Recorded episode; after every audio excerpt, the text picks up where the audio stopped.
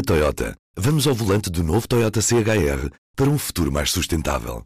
Se esse também é o seu destino, escolha juntar-se a nós. O novo Toyota CHR, para além de híbrido ou híbrido plug-in, incorpora materiais feitos de redes retiradas do mar. Assim, foi pensado para quem escolhe ter um estilo de vida mais ecológico e consciente. Cada escolha conta e escolher o novo Toyota CHR é ir mais além pelo planeta azul. Saiba mais em toyota.pt. P24, edição da tarde de sexta-feira, 16 de março. Apresentamos a nova gama de veículos híbridos plug-in. Uma tecnologia que veio para mudar o futuro. BMW iPerformance. O blog Mercado do Benfica publicou nesta sexta-feira um documento do Departamento de Investigação e Ação Penal que resume os indícios existentes contra os cinco arguídos do processo Etopeira. O documento, com 29 páginas, é assinado pelo procurador Walter Alves. Trata-se de um auto de indicação apresentado às defesas antes dos primeiros interrogatórios dos dois arguídos detidos. O mesmo blog já tinha divulgado documentos do processo que levou a buscas no gabinete do ministro Mário Centeno. O Sporting vai defrontar os espanhóis do Atlético de Madrid nos quartos de final da Liga Europa. O sorteio foi realizado nesta sexta-feira em Nyon, na Suíça. No sorteio dos quartos da Liga Europa ficou também definido que o Arsenal vai jogar contra o CSKA Moscovo e que o Leipzig enfrenta o Marselha. Já o Lazio defronta o Salzburgo. Nesta competição, os Leões procuram chegar pela sexta vez às meias finais de uma prova europeia. Jacob Zuma, que deixou a presidência da África do Sul em fevereiro, foi formalmente acusado de corrupção nesta sexta-feira. Zuma é acusado relativamente a um negócio de armas no valor de milhares de milhões de dólares realizado durante os anos de 1990. Este é apenas um dos muitos casos de corrupção em que o antigo presidente sul-africano está envolvido. Uma vez que já deixou a liderança do país, esta também não deverá ser a última acusação formal dirigida a Jacob Zuma.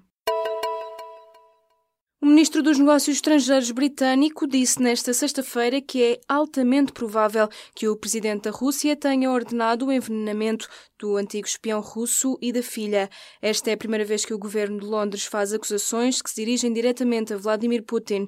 Do lado do Kremlin, o porta-voz do governo russo disse que as declarações de Boris Johnson são chocantes e uma violação das regras e do correto comportamento diplomático.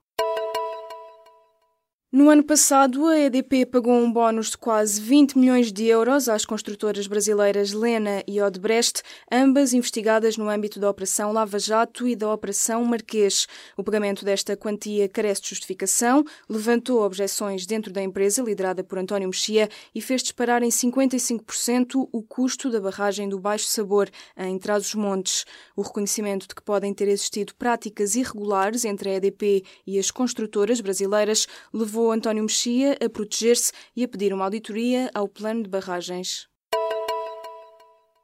Dormir mal faz-nos envelhecer. Foi esta a conclusão a que chegou uma equipa de investigadores da Universidade de Coimbra. De acordo com o artigo publicado na revista Cell, os cientistas descobriram uma ligação entre a apneia obstrutiva do sono e oito marcadores de envelhecimento celular, que aumentam o risco de desenvolvimento de várias doenças, desde problemas cardíacos a demências. Os investigadores alertam ainda que este envelhecimento celular prematuro poderá acontecer também em pessoas que não sofrem desta patologia, mas que simplesmente dormem mal.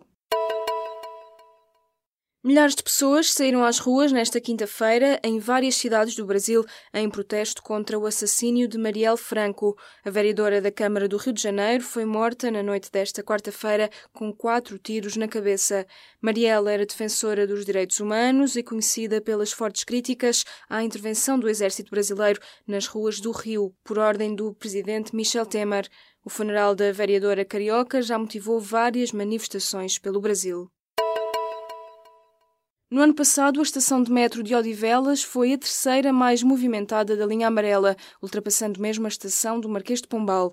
Dados do metro de Lisboa, fornecidos ao público, mostram que Odivelas teve mais de 7 mil entradas e saídas de passageiros, ficando assim só atrás das estações do Campo Grande e de Entre Campos. Contas feitas, as estações a norte do Campo Grande registaram mais de 18 milhões de entradas e saídas. Serão estes utentes, que atualmente seguem até ao centro da cidade, que em breve terão de fazer transbordo para a linha verde, uma intenção do governo e do metro que já tinha sido anunciada em maio do ano passado. A chuva e o vento vão continuar a afetar Portugal continental até pelo menos à próxima quarta-feira. Amanhã, sábado, será o pior dia, com ocorrência de chuvas fortes praticamente durante todo o dia. Por causa destas previsões, o Instituto Português do Mar e da Atmosfera já emitiu aviso amarelo para os distritos de Leiria, Santarém, Lisboa, Setúbal, Beja e Faro para a noite e manhã de sábado. Na Toyota, vamos ao volante do novo Toyota CHR para um futuro mais sustentável. Se esse também é o seu destino, escolha juntar-se a nós.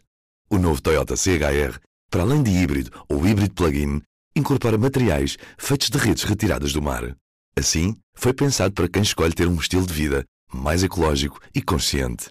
Cada escolha conta e escolher o novo Toyota CHR é ir mais além pelo planeta azul.